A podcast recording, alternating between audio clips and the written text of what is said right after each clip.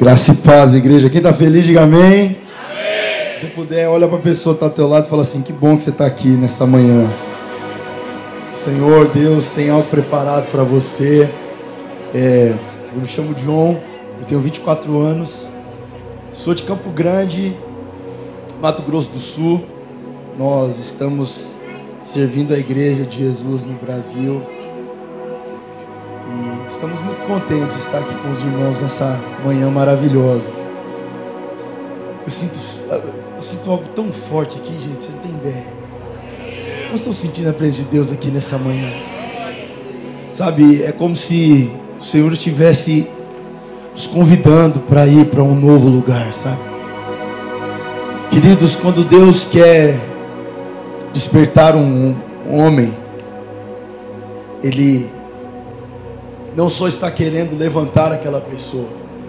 É interessante porque a palavra, essa palavra wake, ela tem esse, esse termo, né? esse termo de trazer, de trazer despertamento. E quando Deus decide despertar alguém, não é só sobre aquele alguém. Diga assim: nunca vai ser somente sobre mim. Todas as vezes que Deus levanta um ser humano, Deus não quer levantar aquele ser humano, Ele quer levantar uma casa. E por isso hoje, para falar com vocês nessa manhã, eu trouxe aqui três despertamentos que o Senhor trouxe na Bíblia, que tinha como um alvo despertar uma família para algo maravilhoso. Porque quando Deus quer levantar você, eu quero te dar uma boa notícia. Aquilo que Deus quer fazer na sua vida, Ele vai começar assim na tua história mas o final é para fazer em você, na sua casa e através da sua família, para que a sua família seja um canal de bênção nessa terra. Quantos creem nisso? Diga amém.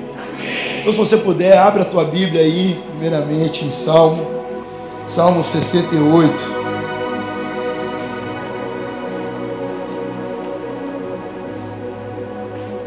A partir do verso 4.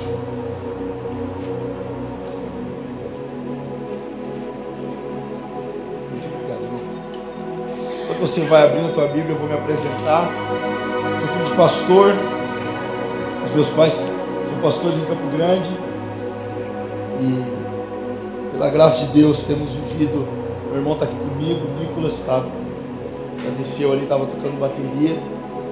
E nós estamos, pela graça do Senhor, cooperando com a igreja de Jesus, a nossa igreja local, desde muito novo. Crescemos nesse ambiente. E pela graça de Deus, a partir um pouco depois da pandemia, o Senhor nos chamou para estar ministrando. E estamos nesse começo e é muito bom começar já em lugares que carregam a presença de Deus como esse lugar. Nos sentimos muito honrados. Se você achou, eita, se você achou em Salmo 68, verso 4, diga amém. Diga assim: cantem a Deus e louvem o seu nome. Exaltem aquele que cavalga, cavalga sobre as nuvens. O seu nome é Senhor. Exultem diante dele, Pai para os órfãos e defensor das viúvas. É Deus em, santo, em sua santa habitação. Deus dá o lar aos solitários, liberta os presos para a prosperidade, mas os rebeldes vivem em terra árida. Diga amém. Queridos, esse texto, ele diz o objetivo do Pai da eternidade. O maior objetivo do Senhor é fazer com que aquele que está perdido encontre o seu lugar, o seu caminho. O maior objetivo de Deus na terra é o ministério da reconciliação. Desde a queda de Adão, o Senhor está trazendo métodos e métodos até chegar em seu filho Jesus para que haja uma conexão, uma reconexão do homem a Deus. A partir do momento onde Adão peca, Deus ele ele se afasta desse lugar. Ele já não pode mais caminhar lado a lado na viração do dia. E então você vai ver no Antigo Testamento várias formas de Deus tentando trazer ali uma conexão com o homem para que ele pudesse entender que era sobre uma divindade dentro dele. Contudo, infelizmente, o homem torna sempre a olhar para as suas distrações e não se voltar para aquilo que é eterno. Até que então o Senhor decide tomar a decisão, você já sabe disso, de enviar o seu único filho, para que a partir disso possa se cumprir então em Jesus o plano original. E então, a partir de Jesus, nós temos a oportunidade de termos o livre acesso para chegar na sala do trono. Temos o livre acesso de habitarmos em uma família. A partir de Jesus, nós temos então, saímos de simplesmente homens que olham para Deus, um Deus de longe, e começamos então a contemplar um corpo através do, de Cristo Jesus e que nos dá a oportunidade de viver com Sua igreja. E aí então o Espírito Santo de Deus, derramado através de Jesus, começa então a nos conectar. E aí começa a nascer essa família. Hoje eu quero falar com vocês a respeito desse despertamento que transforma famílias e desse despertamento que levanta uma casa para servir a igreja de Cristo. E através disso eu quero falar sobre três, três histórias na Bíblia de pessoas que foram levantadas para mudar uma realidade dentro da sua casa. O primeiro, a primeira história que eu quero falar para você nessa manhã é o filho da mulher sunamita. Antes de nós entrarmos nesse texto, a palavra de Deus vai dizer que existia uma mulher, no segundo livro de Reis, que ela decide, por honra, separar um quarto para um profeta. Diga assim comigo: um quarto para um profeta. E nesse quarto ela coloca alguns utensílios e ela decide preparar ali aquele lugar, um lugar de de comunhão, para que o profeta, todas as vezes que ele passasse, ele tivesse um canto para recostar a cabeça. Diga assim comigo: quando eu honro, eu atraio o milagre. A partir do momento onde aquela mulher decide plantar essa semente de honra, Deus faz com que através do profeta Eliseu o favor dele fosse estabelecido sobre aquela mulher. E aí então Eliseu faz uma pergunta para aquela mulher: O que você precisa? Ela diz: Eu não preciso de nada. E por algumas vezes o profeta Eliseu pergunta: O que você precisa? E aquela mulher diz: Eu não preciso de nada. Contudo, a tua serva não tem um filho. E então Eliseu profetiza que aquele, naquele ano aquela mulher ficaria grávida. E a palavra de Deus se cumpre. Porém, contudo, a palavra de Deus em 1 Reis, no capítulo 4, ali perto do verso 18, vai dizer que o menino com uma certa idade, ele sente algumas dores e vem a falecer. E a mulher, ao ao que se espera, né? Não sei vocês, mas eu, se eu, eu não sou pai ainda. Mas se eu perco um filho, quem é pai aqui, mãe? Levanta a mão. Como você sentiria? É porque é muito interessante que o texto vai dizer que o menino ele diz ai, ai, ai, e ele morre naquele mesmo dia. Até o meio-dia ele falece. Se você, como pai, imagina só, você está ali, trocando uma ideia com teu filho na lavoura, e ele de repente cai e morre. Como você se sentiria? Quem que ficaria desesperado, diga amém. Ai, glória a Deus. né? Vai que uma, pessoa fala assim: Não, eu creio que Deus ia ressuscitar. Amém. Ora por mim no final do culto ali, que eu preciso um pouquinho só da sua fé. Muito não, 10% só. Mas aquela mulher é interessante que a palavra de Deus aqui primeira vez vai dizer que ela lida tranquilamente. O que, que ela faz? Ela pega o menino nos braços, ela leva para o quarto do profeta, fecha a porta e diz: Tudo vai bem. Está tudo certo. Eu fico imaginando que devia ser. Vem comigo aqui, vamos viajar aqui nessa manhã. Vamos junto. Posso contar com você para a gente ir junto nessa viagem aqui? Eu fico tentando imaginar o que estava passando na cabeça daquela mulher. Tudo vai bem. O meu filho acabou de morrer, só que eu sei para quem eu preparei o meu quarto. Eu sei o que está acontecendo na minha vida, na minha família e eu vou deixar o meu guri ali. E vou mandar chamar Eliseu. Em 1 Reis, no capítulo 4, versículo, ali, ali perto do versículo 20, vai dizer que ela manda chamar Eliseu. Ela manda chamar Eliseu. E Eliseu olha, ele chega. Vamos, vamos junto aqui nesse texto para você vir comigo. 1 Reis, A partir do verso 23, o marido dessa mulher pergunta, indaga: Por que vais ter com ele hoje ainda? Não é Neomênia, dia de lua nova, nem Shabá. Mas ela, despedindo-se, lhe disse: Shalom, fique em paz. Então, ela mandou selar a jumenta e ordenou ao servo: Conduz-me depressa e não para no caminho, senão quando eu mandar. Ela partiu para se encontrar com o homem de Deus no Monte Carmelo. Assim que ela avistou-se de longe, o homem de Deus alertou seu servo Geazi: Ali vem chegando a sunamita. Corre, pois ao encontro dela e indague Está tudo bem? Como está seu marido e como está o seu filho? E ela respondeu a Geazi: Shalom, tudo em paz.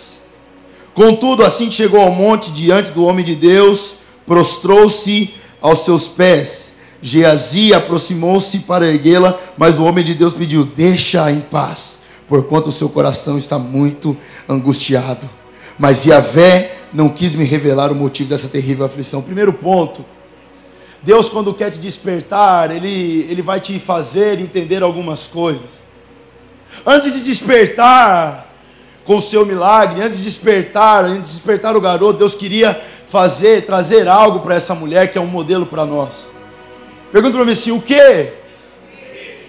Prostrar-se diante da pessoa certa. A verdade é que só você sabe o que você está passando, só você sabe aquilo que o Senhor está gerando dentro de você. E o que Deus te chama para esses dias é maturidade para se colocar diante do verdadeiro altar de adoração, que é de lá que vem a tua resposta. Aquela mulher olhou para Eliseu e ela falou assim: Ei, eu preciso de ajuda. Mas diante de Geazi ela guarda o coração. Diante de Geazi, ela guarda, ela, guarda, ela guarda a sua angústia. A pergunta que eu te faço nessa manhã, nessa conferência de avivamento é: o que você tem derramado diante das pessoas que precisam beber daquilo que você carrega? Quantas vezes nós estamos juntos de pessoas que, ao invés de derramarmos palavras de bênção, nós derramamos as nossas, as nossas lamúrias, enquanto nós precisamos estar diante do altar de Deus, que é de lá que vem o nosso socorro. Eu estou entendendo aqui? Diga amém. Nesse lugar, essa mulher se prostra diante de Eliseu. Quando ela se prostra diante de Eliseu, ela desabafa. Porventura, pedi ao meu senhor algum filho? Eu não te roguei para que não me enganasse. No mesmo instante, Eliseu ordenou a Geazi: cinge os seus lombos Prepara-te, pega o meu cajado na mão e vai. Se encontrares alguém pelo caminho, nem cumprimentas. Se alguém te saudar, nem respondas. Assim que chegar, deposita o meu cajado sobre o rosto do menino. Porém, a mãe do menino exclamou: Tão certo como vive o Senhor e tu vives, juro que se ficares aqui, eu não retornarei aos meus. Então ele decidiu acompanhar a mulher em sua casa. Contudo, chegou primeiro e colocou o cajado sobre o rosto do menino sem vida, mas ele não disse uma palavra nem reagiu de forma alguma. Então Geazi saiu correndo de, de volta e encontrou-se com Eliseu no caminho e exclamou: Mestre, o menino não volta assim. Quando Eliseu chegou à casa da sunamita, o menino estava deitado, morto, estendido sobre a sua cama. Então ele entrou, fechou a porta e orou a Yahvé, Senhor, o Senhor. Em seguida deitou-se sobre o menino, encostado em sua boca, a boca os seus olhos sobre os olhos do menino. Enquanto debruçava sobre ele, o corpo do menino foi se aquecendo. Eliseu levantou-se e começou a caminhar de um quarto para o lado para o outro. Depois subiu na cama e estendeu-se sobre o corpo do menino mais uma vez. Então o menino respirou sete vezes e abriu os olhos. Eu quero dizer para você nessa manhã que o Senhor vai levantar aquilo que você precisa. O Senhor vai trazer de volta aquilo que você precisa. Existe uma palavra de Deus para a sua vida de restituição. Talvez o que você perdeu não é, é, é algo tão doloroso como essa mãe, mas a palavra que eu tenho para a sua vida é: vai voltar a viver, vai voltar a viver. Aquilo que você acredita que é morte, Deus está dizendo para você: vai voltar a viver. Se você você crê nisso, diga glória a Deus bem forte aí no seu lugar.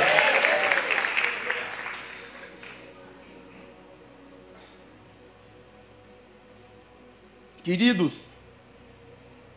o Senhor Deus, Ele quer nos dar uma consciência de que o milagre não muda só mesmo a história de uma família, mas muda a história de uma cidade.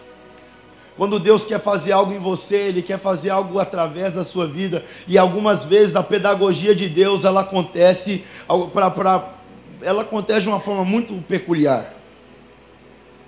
Como assim? Eu quero contar para você um testemunho rápido. Em 2018, a minha família passou por um momento onde a pedagogia de Deus foi diferente conosco, apóstolo. Quantos aqui conhecem profetas de Deus? Diga amém. amém. Nós, eu queria aqui aproveitar para honrar a vida do pastor Davi Maia. O senhor não me conhece, mas eu já fui muito ministrado pelas tuas músicas e pelo aquilo que Deus faz na tua vida. Queria honrar mesmo. Eu, desde criança, o Senhor, obrigado, viu, pela, pelo teu sim. E é interessante. Desculpa, gente, é que eu tenho 24 anos de idade. o meu pai me ensina a respeitar. Vocês me perdoem. Mas em 2018, até mesmo é interessante contar essa história, porque a gente conheceu um profeta de Deus. E, rapaz, profeta de Deus é aquele que vem com o cajado na mão e o eixo que te digo bem fortinho mesmo. Quem conhece uns assim?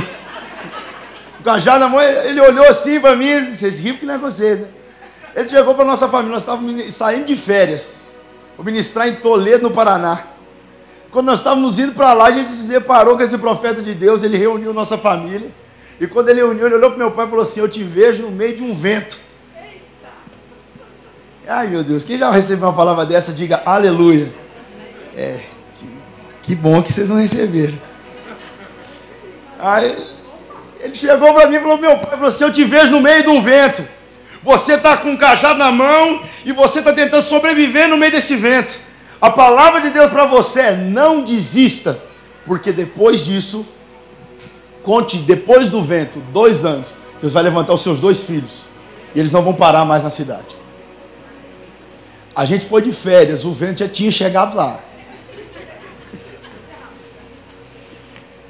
Nós somos em três filhos. Eu sou mais velho, meu irmão mais novo, e nós temos uma irmã. Meu pai teve uma terceira, terceira filha dos pais.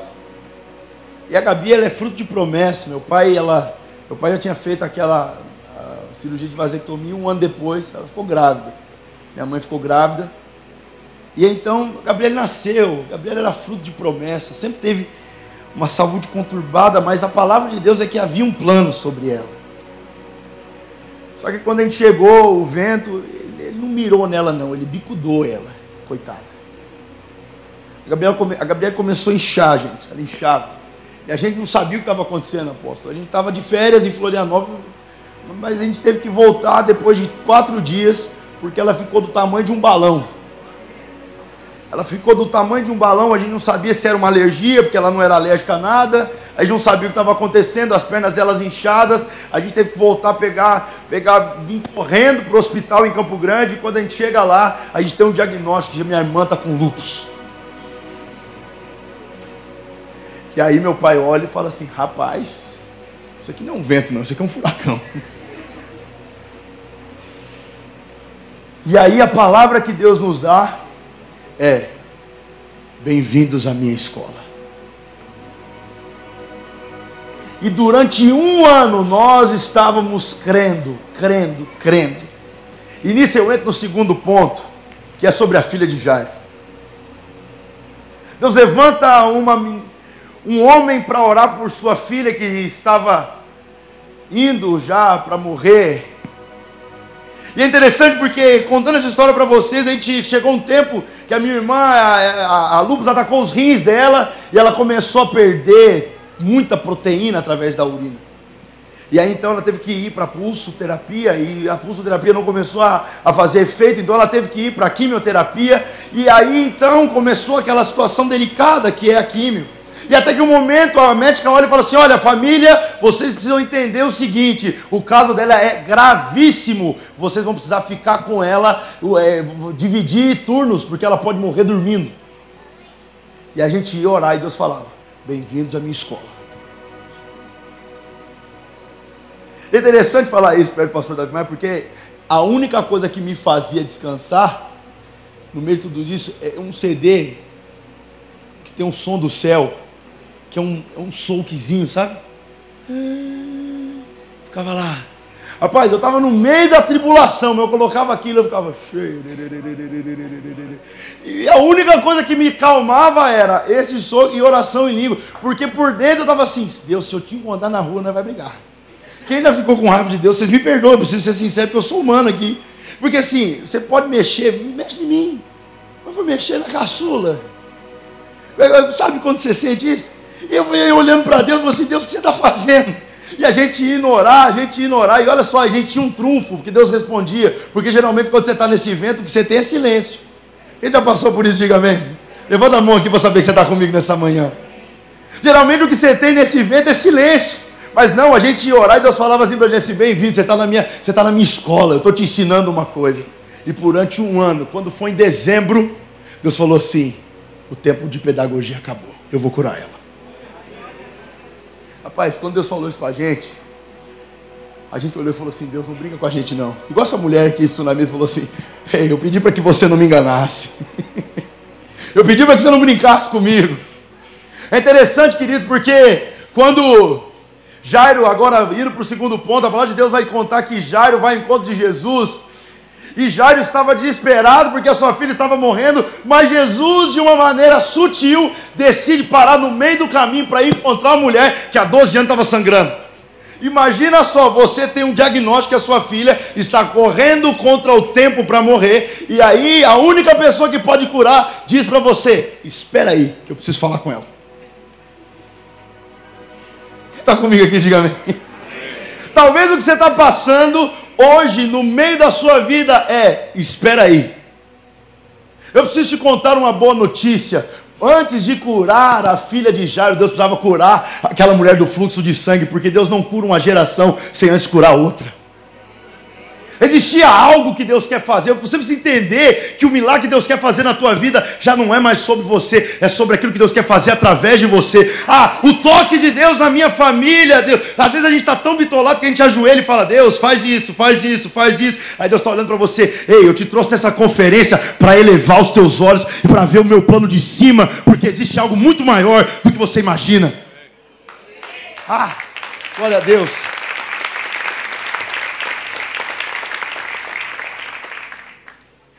Tenta ver além da tua dor. Eu sei que parece ser difícil.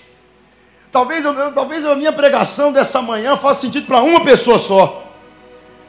Mas se fizer para você sentido, você sabe que é para você, no final eu quero orar por você. Tenta ver além da tua dor. Tenta ver além daquilo que você está passando. Eu sei que parece ser tenebroso. Aquilo que você ah, mas você não sabe, o meu filho ele está nas drogas, eu não consigo mais ver milagre nenhum. Ei, tenta ver além disso. Aquilo que você pensa que é uma notícia que vai trazer um falecimento, aquilo que você pensa que na verdade é uma história que não tem conserto. Deus está olhando para você assim: eu estou gerando um testemunho de vitória para uma geração. Se tem alguém que acredita nisso para dar um glória a Deus aqui, meu Deus. Ah! Deixa Deus gerar dentro de você um testemunho de vitória. Deixa Deus elevar o teu nível. Deixa Deus pegar a palavra para você assim: olha para cima. Ah, Jairo, pelo amor de Deus. Se você entendesse do que se trata, Jairo, você ficaria em paz.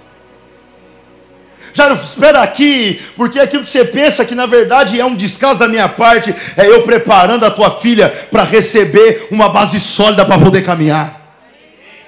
Aquilo que você pensa que é descaso da minha parte, é eu preparando a, a tua família para viver algo que você nunca viveu. Aquilo que você pensa de Deus, que é um eu não estou ligando para o teu problema, é Ele dizendo assim: eu estou gerando em você uma casca grossa para aguentar aquilo que vem por aí.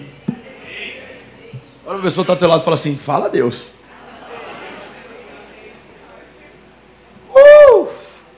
Alguém sentindo a bênção de Deus aqui? Então levanta a tua mão, eu quero profetizar algo na tua vida. Ei, aquilo que você pensava que era para a tua morte, a crise que você pensava que não ia ter fim, a crise que você pensava que era para destruir a tua família, Deus está dizendo para você assim: a partir de hoje eu estou colocando um manto novo nas tuas costas. Coloca a mão sobre essa mulher aqui. Deus está colocando um manto, eu vejo Deus colocando um manto novo sobre as costas dela. Deus está dizendo para você: eu te batizo com esperança nessa noite, nessa manhã. Eu te batizo com esperança, porque aquilo que você pensava que não tinha fim, aquilo que você pensava que você orou há três semanas atrás, dizendo: Deus, eu estou cansada, eu não estou conseguindo de, desfrutar daquilo, já não consigo mais ter fim. Deus me traz lá de Campo Grande, depois de vir de Fortaleza, para dizer para você: vai ter vida aí. Eu estou restaurando a tua família, eu estou trazendo vida para a tua casa, e você vai ver os teus filhos nesse altar, assim como um dia eu te mostrei.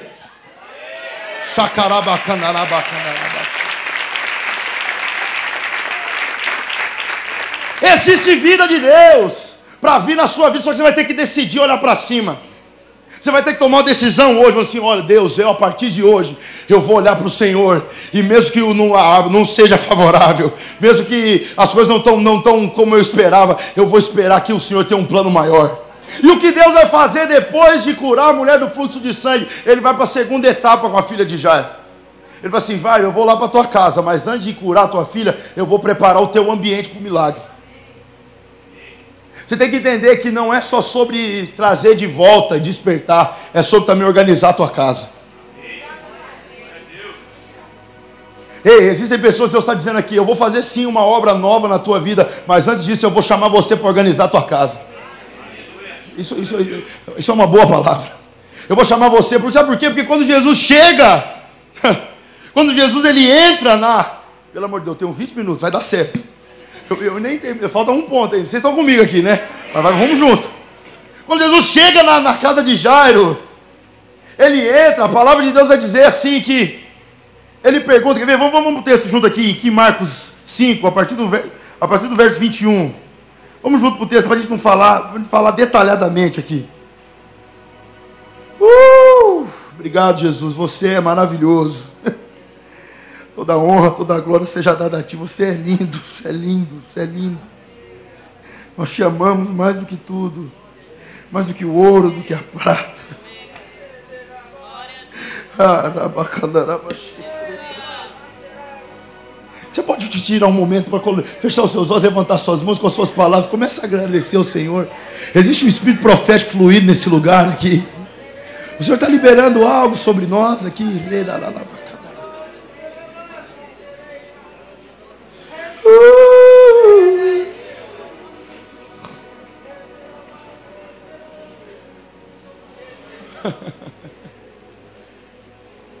Queridos, aqui no verso 35.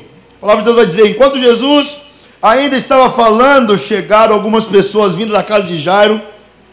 O dirigente da sinagoga, a quem, a quem informaram: tua filha já está morta. Não adianta mais incomodar o mestre. Mas Jesus não deu atenção àquelas notícias. Repita assim comigo: Jesus, Jesus. não dá atenção, atenção. para aquelas notícias.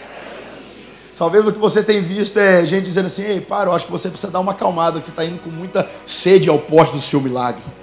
Você está indo com muita sede, está acreditando demais, está jejuando demais. Ei, quero dizer uma palavra para você: Jesus não dá ouvido àquelas notícias. Aquilo que as pessoas. Existem pessoas que são. É, é, existem pessoas que são como um balde de água fria no teu mover. Eu quero dizer uma coisa: Deus vai te colocar perto de gente que é gasolina para o teu mover. Tem alguém que acredita nisso para dar uma glória a Deus?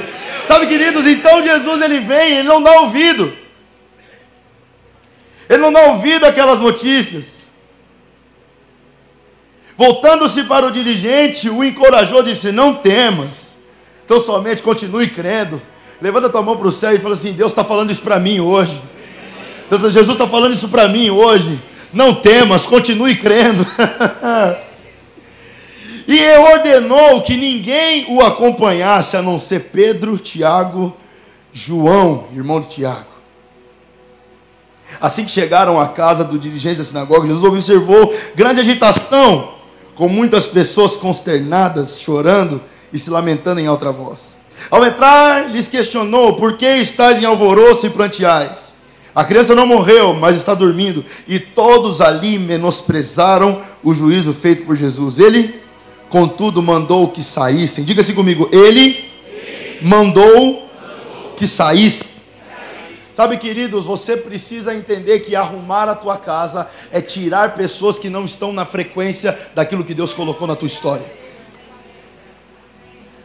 Ah, mas fulano se afastou de mim.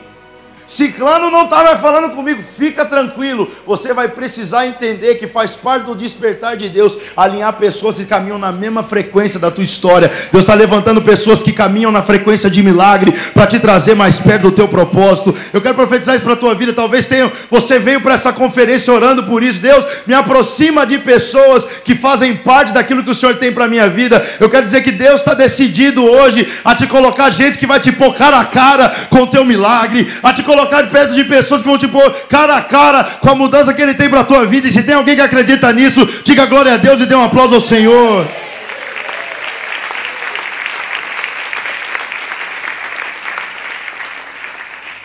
A partir do momento onde Jesus decide arrumar a casa de Jairo, a gente começa a entender que já não era mais sobre levantar uma menina, mas era sobre colocar uma casa em ordem.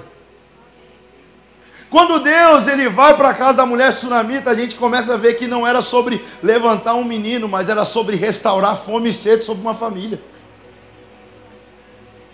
Você começa a entender que às vezes Deus vai usar uma catástrofe para consertar todo um contexto por trás? Você está conseguindo entender isso aqui nessa manhã?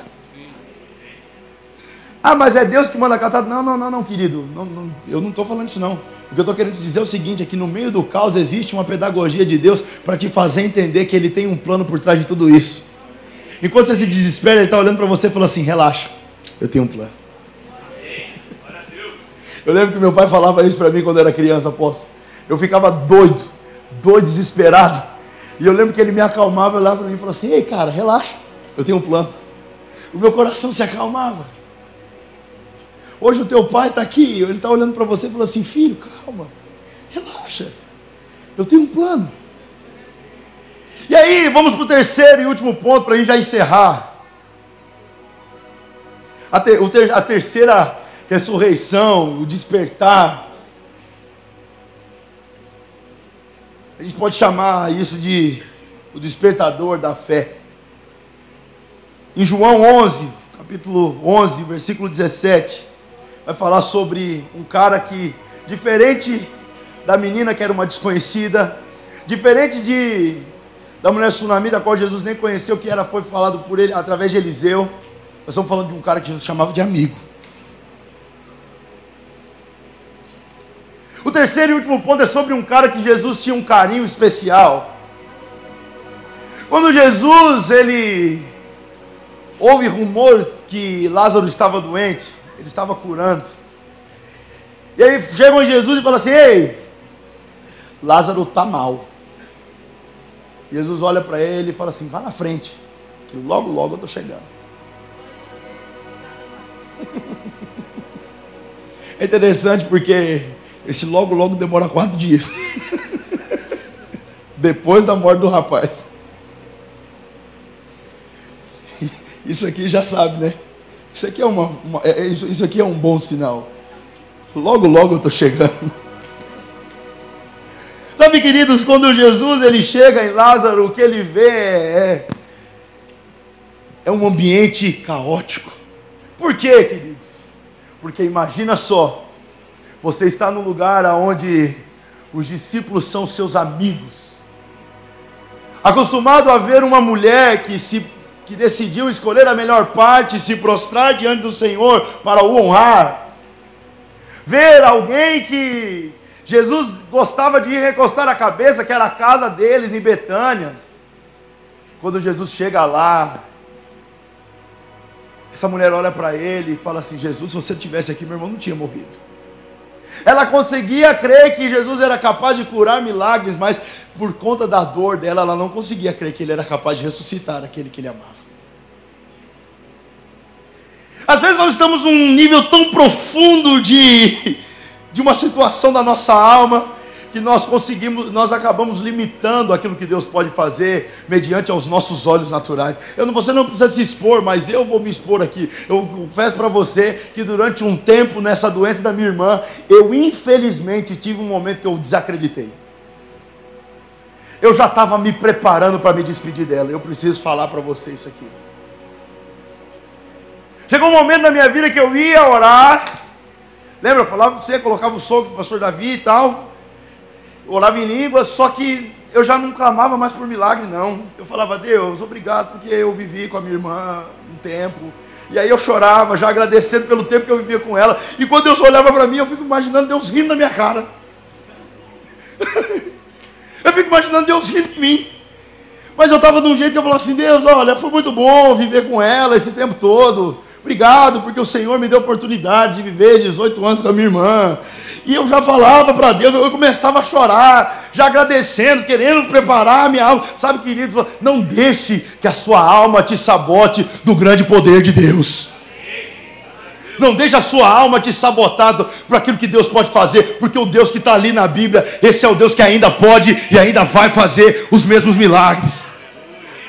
Mas às vezes a nossa alma está tão, você quer saber, eu vou me preparar para o pior. Isso aqui está fazendo sentido para alguém aqui nessa manhã. Eu vou me preparar para o pior, já quer saber? Eu, preciso, eu preciso. Porque se o pior não chegar, o melhor chegou. Eu já estava assim. Eu falei assim: o que vai acontecer? Está tudo bem, Deus, está tudo bem. Eu já estou preparado para isso. Eu cheguei para, como, como Maria, como Marta, ela olha para Jesus. Se você tivesse aqui, meu irmão não tinha morrido. Mas é, é interessante que o texto vai dizer que Jesus olha para ela e fala assim: Ei, mas ele vai ressuscitar. Ela fala: Ai, besta, eu sei, né? Quando os mortos, né? Eu, eu entendo de Bíblia. A gente não quer dar uma dessa com Deus. Porque, cara, uma Maria chega para. Ei, Jesus falando para assim: Ele vai voltar à vida. Ela falou assim: Eu sei, lá no juízo, que todo mundo vai viver de novo. Tal, você me ensinou, lembra? Só que na verdade não era sobre isso, não. Jesus estava tentando falar para ela assim: Ei, Tenta tirar os seus olhos daqui e olha para mim. Lembra do que eu fiz. Lembra de quantas vezes você me viu realizar os meus milagres. Lembra de quantas vezes você me viu fazer. Ei, lembra que eu sou capaz. Lembra que eu posso fazer. Ei, o que Deus está tentando te fazer aqui nessa manhã, com tudo isso aqui, até mesmo com esse testemunho que eu estou te contando da minha vida, é só olhar para você e falar assim: lembra? Você lembra que é capaz? Você lembra que é possível? Você lembra que, que Ele é poderoso para fazer? Até que chega um momento que Jesus olha e fala assim: remova uma pedra. A banda já pode subir. Jesus olha e fala assim: removam a pedra. E Jesus decide chamar Lázaro pelo nome e fala assim: Lázaro, vem para fora. Naquele momento Deus não estava chamando só Lázaro, não. Deus estava dizendo assim: Ei, eu estou restaurando aqui um altar de fé que essa casa tinha. Eu estou restaurando aqui um altar de uma fé inabalável que essa casa tinha.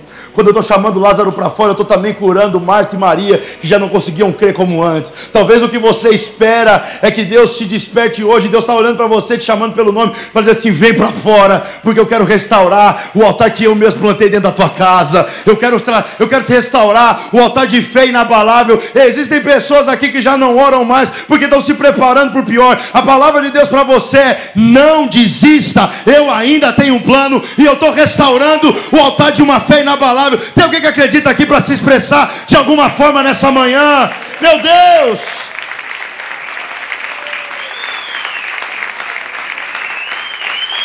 Quando ele chama Lázaro para fora, está falando assim: Eu estou consertando também essa casa.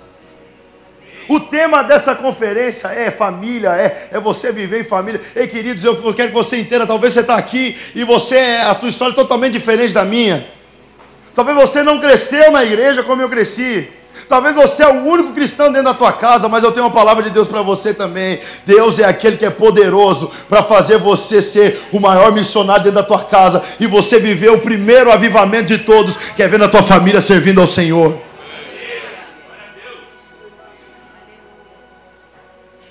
Ah, meu Deus do céu. E caminhando já para o encerramento, a pergunta que eu te faço é: em que área você precisa ser despertado?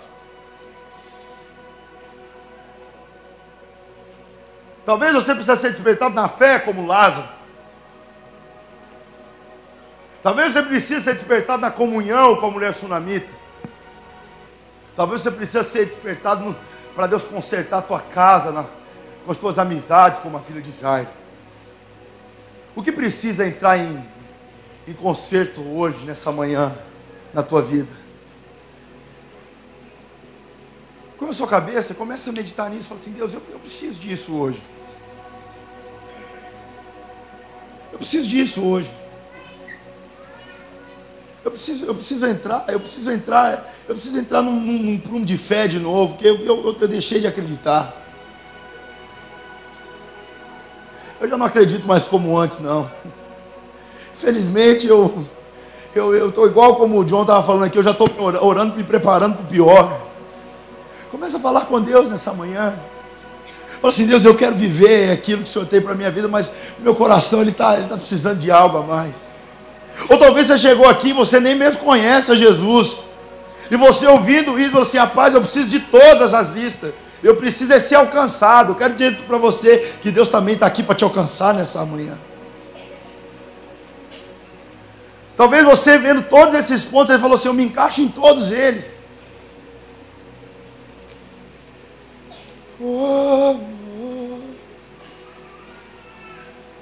Jesus, nós te pedimos que essa doce presença, amigo, amigo Jesus, essa doce presença que traz esperança, essa doce presença que traz a oportunidade de vivermos coisas novas. Deus, o Senhor é aquele que em Apocalipse 4 mostra a João Batista uma porta aberta no céu. O Senhor é aquele que olha para ele e fala assim: sobe aqui. Vem ver o que eu tenho para a tua vida. Sabe, queridos, nessa manhã o Senhor está te chamando para esse tempo.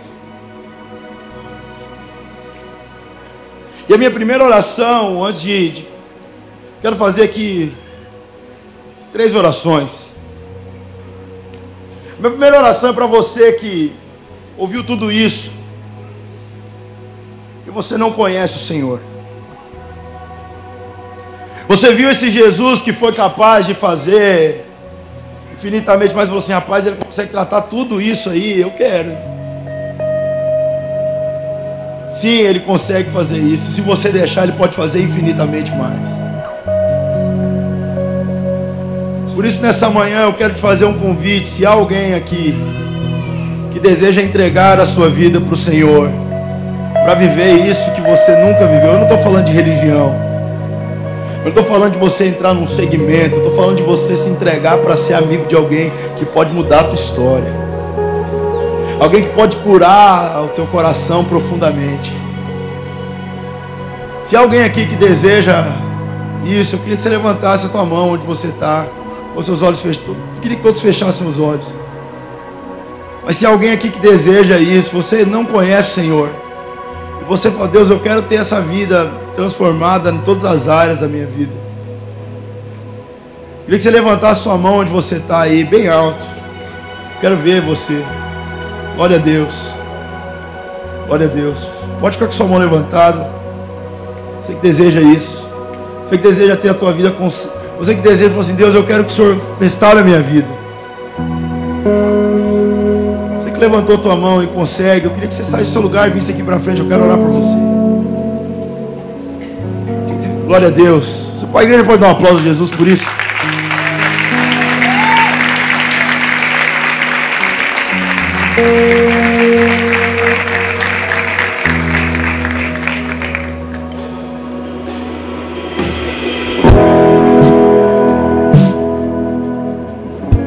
palavra de Deus vai dizer que uma alma ela vale mais do que o mundo inteiro. Eu queria dizer para você que por tua causa hoje o céu está em festa. Causa. Provavelmente a gente veio tudo aqui por causa de você. Ele tinha um plano para tua vida. Feche seus olhos, repete comigo assim, Senhor Jesus.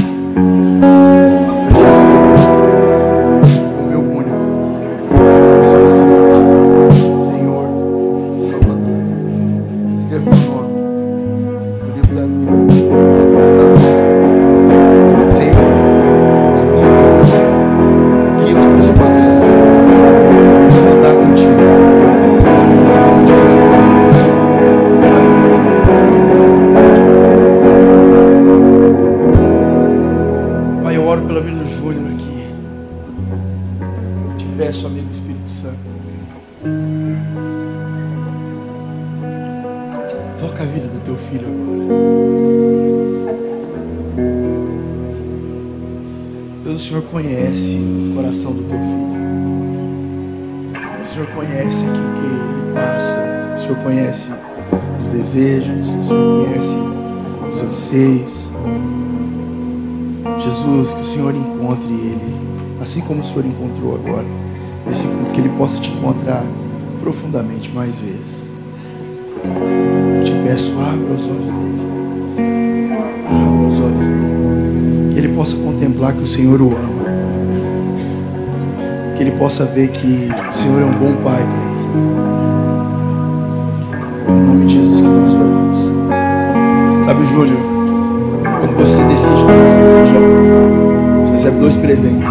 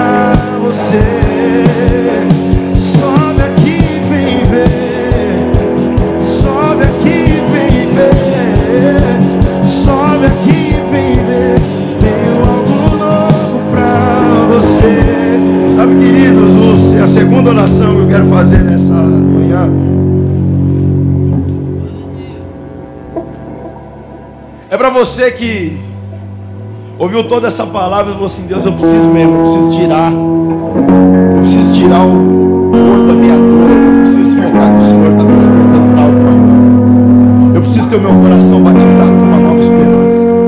Eu preciso ter o meu coração tocado com uma nova realidade. E eu preciso sair desse lugar que eu me coloquei. Sabe, talvez você está aqui e você está há dias nesse lugar. Você conseguiu entender nada, mas você falou, falando Uma palavra. E hoje Deus está olhando para você e falando assim: Eu tenho algo novo para a tua vida. Eu queria te convidar a se colocar de pé no teu lugar. Eu queria que você coloque as mãos no seu coração.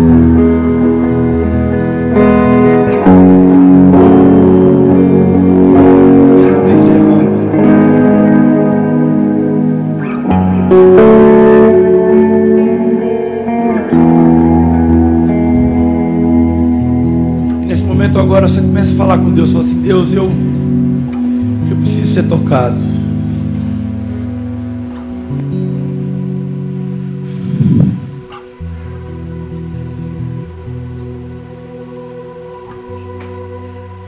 Eu preciso ser tocado.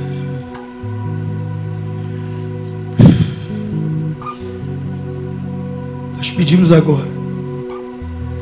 Batiza a tua igreja agora com um toque de esperança.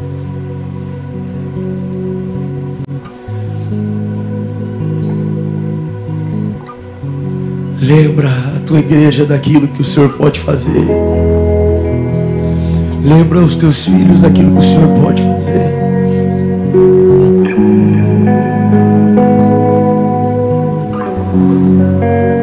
Doce amigo Espírito Santo, sopra mais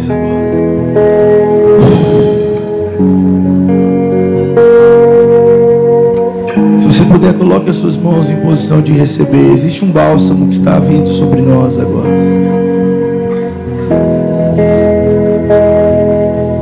Existem pessoas que vão sentir esse bálsamo na sua mão. Eu peço que os voluntários fiquem atentos para que ninguém se machuque. Esse bálsamo está tocando você agora. Existem pessoas que vão sentir agora o toque de Deus. Medida que você for sentindo esse toque do Senhor agora, se você quiser sair do seu lugar e vir aqui para frente, existe um bálsamo do Senhor vindo agora sobre você. Esse é um momento de cura do Senhor. Isso. Corra para esse altar e venha beber desse bálsamo agora. Existe um rio de Deus fluindo agora. Isso. Os instrumentos vão estar tocando agora. E o Senhor começar a liberar uma nova porção. Isso. Cheio. Em nome de Jesus, nós clamamos agora um bálsamo do Senhor, um bálsamo de cura sobre os filhos agora, um bálsamo de cura sobre os filhos agora. Isso. Se você ora em outras línguas aí atrás, comece agora a entrar nessa nova porção. Entre nesse lugar. Que te dá novidade. Ele te dá novidade. Ele te lembra. Ele é aquele que te lembra. Ele é aquele que aumenta o teu radar profético. Ele é aquele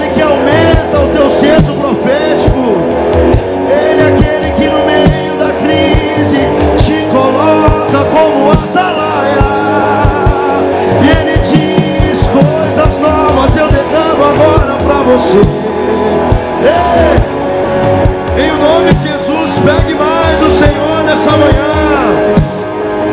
Você que está aí,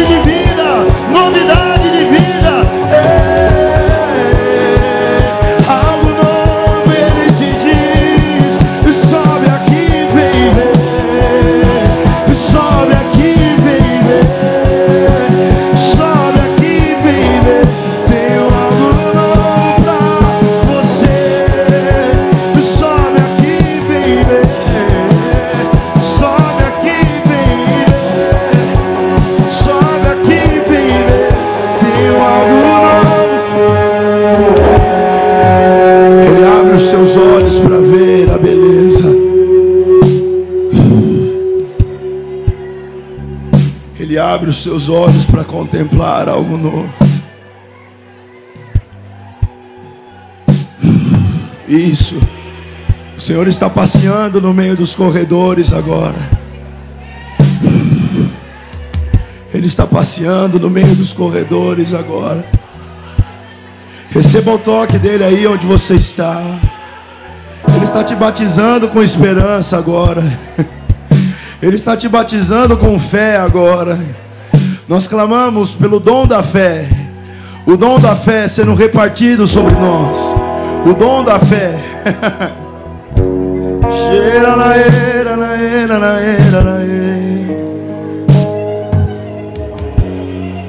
Senhor Jesus, obrigado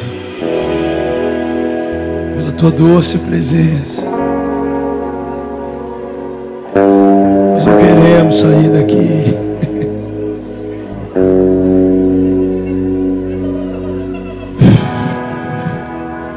Deixa aqui nesse lugar.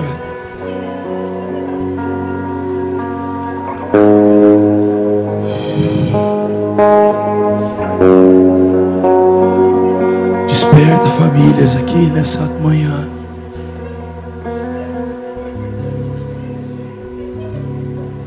Desperta famílias aqui nessa manhã.